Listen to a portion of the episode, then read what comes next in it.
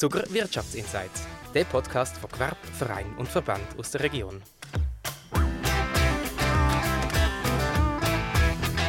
Herzlich willkommen, liebe Zuhörerinnen und Zuhörer, zu dieser Folge von der Zucker Wirtschaftsinsights. Schön, dass Sie dabei sind. Mein Name ist Peter Niederberger, ich bin Marketing Consultant bei Tinken und heute freue ich mich sehr, den Gabriel Galliker-Etter zu begrüßen bei uns im Podcast Beruf. Hoi Gabriel. Hoi Peter, es freut mich sehr, dass ich heute da sein darf. Genau, und der Name schon sagt, du bist Inhaber oder Geschäftsführer und Geschäftsführer, muss man sagen, von der Firma Etter Distillerie. Gabriel, in drei Sätzen, wer bist du? Ich bin der Gabriel, komme aus äh, Ruckreuz, lebe in Zug seit längerer Zeit und darf das wunderbare Familienunternehmen Etter Distillerie in Zug in der vierten Generation mit meiner Frau zusammen führen. Über Etter erfahren wir nachher gerade noch ein bisschen mehr. Genau, wir finden aber auch mit einem kurzen Buchstabenroulette, wo du deine Firma mit einem Buchstaben beschreiben darfst. Leg los, du deinen Buchstaben doch gerade Wow, da bin ich schon gespannt. Oh, das ist jetzt aber schwierig, oder? Ein V, äh, genau. Ein V. Von wo komme ich? Oder, du, oder von wo kommt die Firma Etter? Äh, ist das richtig? Wenn ich das von, von wo kommt von die Firma Etter? Ein Wort vielleicht. Ah, oh, der Fovi. Fovi wäre noch gut. V-O-W-I. Das ist ein wunderbarer Kirsch, den äh, wir herstellen.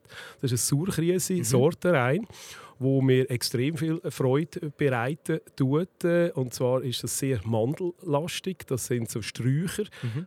also keine Hochstemmbäume. Von denen gibt es relativ wenig. Und das ist einer meiner wirklich absoluten Lieblingskirschen, die wir haben. Das ist so ein Kirsch, wir lieben ihn oder man kann damit gar nicht anfangen. Alles klar. Hat er dann auch viel Volumenprozent? Der hat äh, 41 Volumenprozent, so wie es sich gehört zu diesen feinen Fruchtbränden. Alles klar. Ähm, das ist doch schön. Dann haben wir dann mal den Fovi als V. Ähm, ist es einer, der noch rausgegeben hat? Wie kommt man auf so einen Namen? Nein, das ist äh, wirklich ein Name, der mhm. bekannt ist. Wenn wir im Lexikon schauen, unter den Krisensorten mhm. gibt es das Krisensorten Fovi. Also wir machen auch noch eine Weichselkirsch. Dort hat es mhm. einen gewissen Anteil an Fovi-Krise drin. Jawohl. Und das Fovi ist einfach so speziell anders, dass wir uns entschieden haben, das separat abzufüllen. Das ist im Moment 2011 Jahrgang, also bereits elf Jahre gelagert. Alles klar. Haben die auch dazu gemessen, die die rausgeben? Selbstverständlich. Selbstverständlich. Ich möchte jeden einladen, bei uns zu degustieren. Aber fangen wir doch beim Anfang an. Etter Distillerie. Erzähl uns doch mal kurz, wer ist das? Wie ist das entstanden? Du hast gesagt, du bist schon in einer fünfte Generation, hast du gesagt? Vierte. Vierte Generation, ja. genau. Fast fünfte. Sehr ein traditionsreiches Unternehmen. Ja, ja ich durfte da in die ganz grossen Fußstapfen trampen von meinem Schwiegervater. Ich selber bin jetzt in diesem Jahr bereits seit 30 Jahren im Betrieb. Wenn du mal einmal im Alkohol angefangen hast, du kommst fast nicht mehr daraus raus. Es macht unglaublich viel Freude, was wir hier herstellen, wo wir nachher in die ganze weite Welt raustragen dürfen. Und äh, ja, die Firma Etter 1823 das erste Mal destilliert, dann 1870 offiziell gegründet. Also wir haben vor zwei Jahren mehr oder weniger in 2020 äh, unser Jubiläum dürfen können feiern. Das eine das andere haben wir leider müssen aus bekanntlichen Gründen mhm. streichen. Aber trotzdem äh, ist es ein toller Anlass gewesen, wo wir haben dürfen, uns gegen aussen zeigen. Wir sind äh, im Bereich Kirsch gross geworden. 1823 haben wir den ersten Kirsch gebrannt, 1870 haben die Firma gegründet und später sind ein Haufen andere Destillate dazugekommen, wie Williamsbeeren, Pflümli, Mirabelle, Aprikosen. Und das Allerneueste, was wir jetzt haben, das nicht unbedingt eine Frucht oder gar keine Frucht darstellt, ist zum Beispiel ein Gin oder ein Rum, der sieben Jahre im Fass war oder auch ein Whisky, den wir machen. Also wir probieren da jugendlich und äh, agil unterwegs zu sein. Wie darf ich mir deinen Alltag vorstellen als Geschäftsführer von einer Distillerie? am Morgen, wenn ich komme, äh, so um die 7 probiere ich den ersten Kirsch und schaue, wie der schmeckt.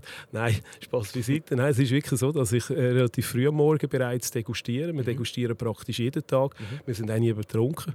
Wir sind höchstens überarbeitet. das ist unser Job. Wenn wir degustieren, tun wir vor allem mit der Nase äh, arbeiten. Im Gaumen wird äh, gespuckt. Äh, das kann man nicht alles trinken. Ja, es ist äh, ein Unternehmen, das alles selber herstellt. Mhm. Also das heisst, von A bis Z haben wir alles bei uns, außer Bäume, die nicht hier stehen. Mhm. Und äh, ja, ab dem Moment, wo wir die Krise oder Birnen oder Töpfel zu uns ins Haus holen, wir selber vergehren, das Ganze dann destillieren den ganzen Winter durch das ganze Lager bei uns im Haus oder teilweise auch Jossa-Lager, das selber auch abfüllen, machen Buchhaltung, das Marketing, Vertrieb, alles von da aus Zug. Alles in der Koller Mühle raus, gell? Ja, Kollerstrasse 4, Kollermühle in Zug, gehört zur Stadt Zug. Genau, wir haben dann einen, Web einen Webshop. Wir haben dort auch einen Shop, wo man direkt einkaufen kann. Ein Showroom, ein Shop, ja. Gewesen, genau, ein Showroom. Ja. Wie viele Leute arbeiten denn an diesem Standort? Ja, also am Standort selber sind wir rund 23 äh, Mitarbeiter. Mhm. Das sind aber nicht unter 100% äh, Stellen. Das sind rund 13 Vollzeitstellen, mhm. die wir hier beschäftigen Also wirklich ein kleines KMU mit einem wirklich tollen Bekanntheitsgrad. Und vom Verkauf haben dann Leute noch, die auswärts von Zug arbeiten und euch vertreiben? Ja, also wir selber haben ein extrem grosses Netzwerk. Mhm. Äh, selber eine Person im Verkauf für die mhm. ganze Schweiz. Mhm. Ich, der gesamte Export, rund 25 Länder, wo etwa 50 Prozent vom Umsatz ausmacht. Ja. Mache nebenbei das Marketing, die ganzen Produkte, Qualitätskontrolle, mhm. Mitarbeiter einstellen, mhm. Geschäftsleitung. Das zeigt auch, äh, wie es gehört, so ein kleiner, sympathischer Familienbetrieb. Ich habe noch eine Dame, die einmal in der Woche im Aussendienst unterwegs ist. Was für uns natürlich extrem wichtig ist, sind unsere Leute mhm. unterwegs, die mhm. gut von uns reden tun. Mhm. Botschafter, wir haben einen Fanclub zum Beispiel auch in Deutschland. Wir haben äh, Handelsagenturen, Jawohl. ganz speziell in Deutschland, wo in allen Ecken sind, von Sylt bis auf München, bis Aachen, Leipzig, wo vor Ort die Gegend am besten kennen, wo das Haus Etter in- und auswendig kennen und schauen, dass unser Produkt am richtigen Ort seinen Platz hat. Wir wollen nicht überall sein, wir wollen am richtigen Ort sein. Wir haben nicht die Mengen wie ein Grosskonzern und das wollen wir auch nie werden. Wir sind auch irgendwo eingeschränkt, was Rohstoff anbelangt. Tut. Wir machen praktisch alles aus Schweizer Rohstoff, außer die Orangen, die wir nicht von hier haben, oder das Haselnüsse. Mhm. Aber Krise, das weiß man ja selber, ist ja extrem, wie es jedes Jahr ein bisschen verschieden ist. Also mhm. wir haben letztes Jahr rund 90 Prozent weniger Krise bekommen wie dieses Jahr. Ja, sicher auch Schwierigkeit, du musst damit umgehen.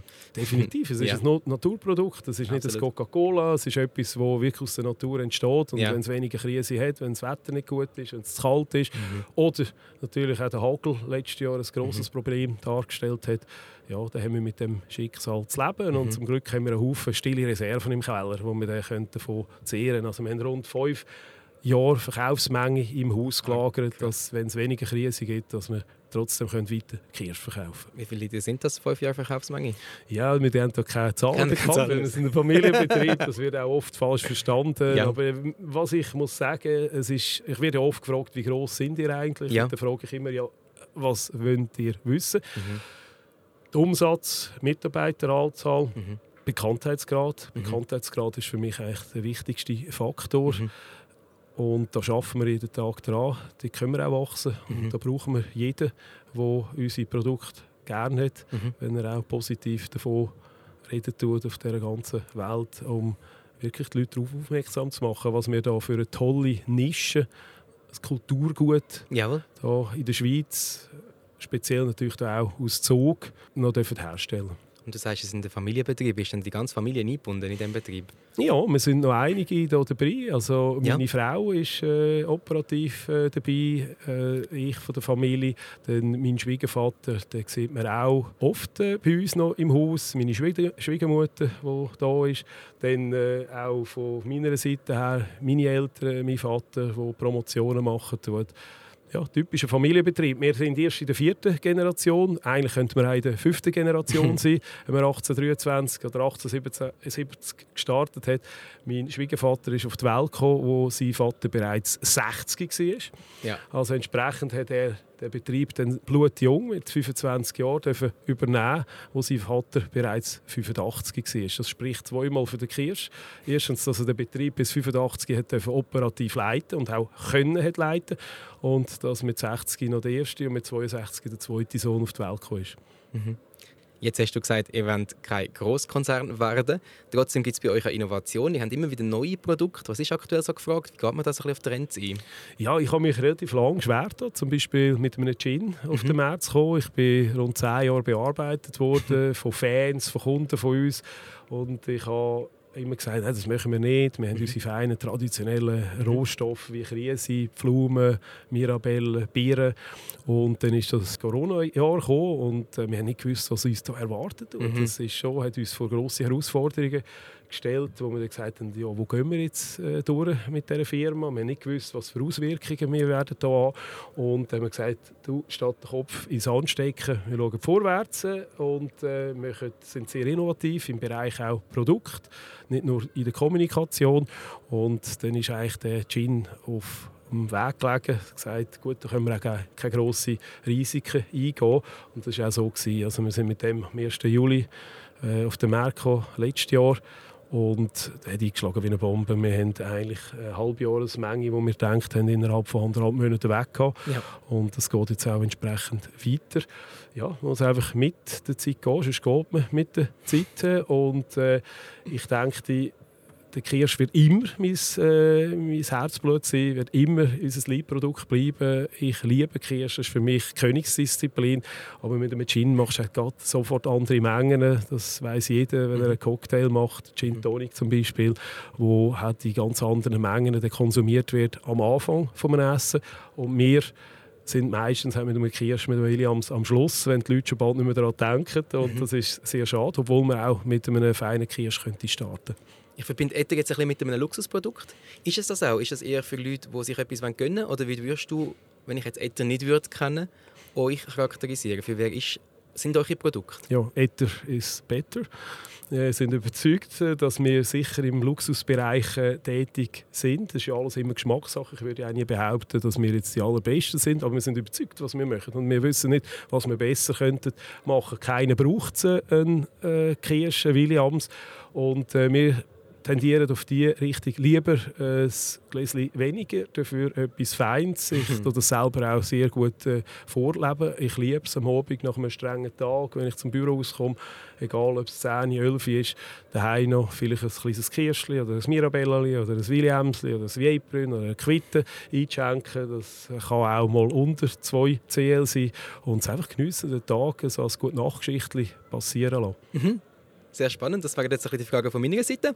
Ich lasse aber gerne dich noch eine Frage ziehen aus dem Publikum, die da vor dir sind in der Glasschüssel. Du darfst gerne eine rausziehen, vorlesen und dann gerade beantworten. Habt ihr ein Maskottchen? Wenn ja, welches und weshalb? Äh, unser Maskottchen ist sicher das Miniatürli, wo ich meistens eins im Sack habe. Und äh, das Krise natürlich, das mhm. steht über allem mhm. äh, im Haus. Mhm. Und äh, ja, mit dem Miniatur habe ich schon sehr viele ganz schöne Erlebnisse dürfen, äh, mit äh, lieben Gästen haben.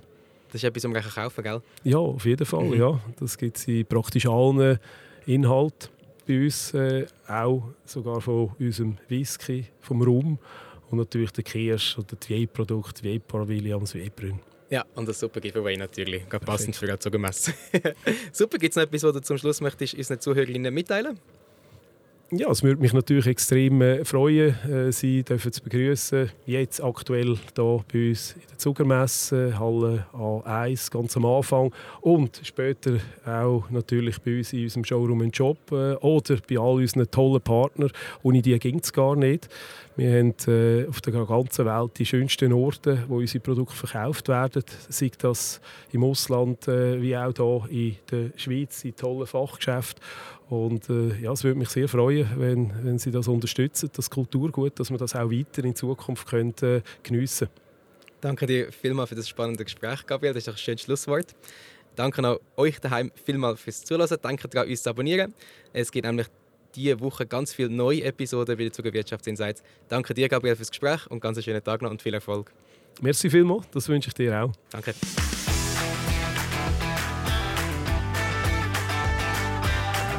Der Podcast ist produziert worden von Tinken, Ihre Zuckermarketingagentur für Missionen, die begeistern, in Zusammenarbeit mit der Zuckermesse.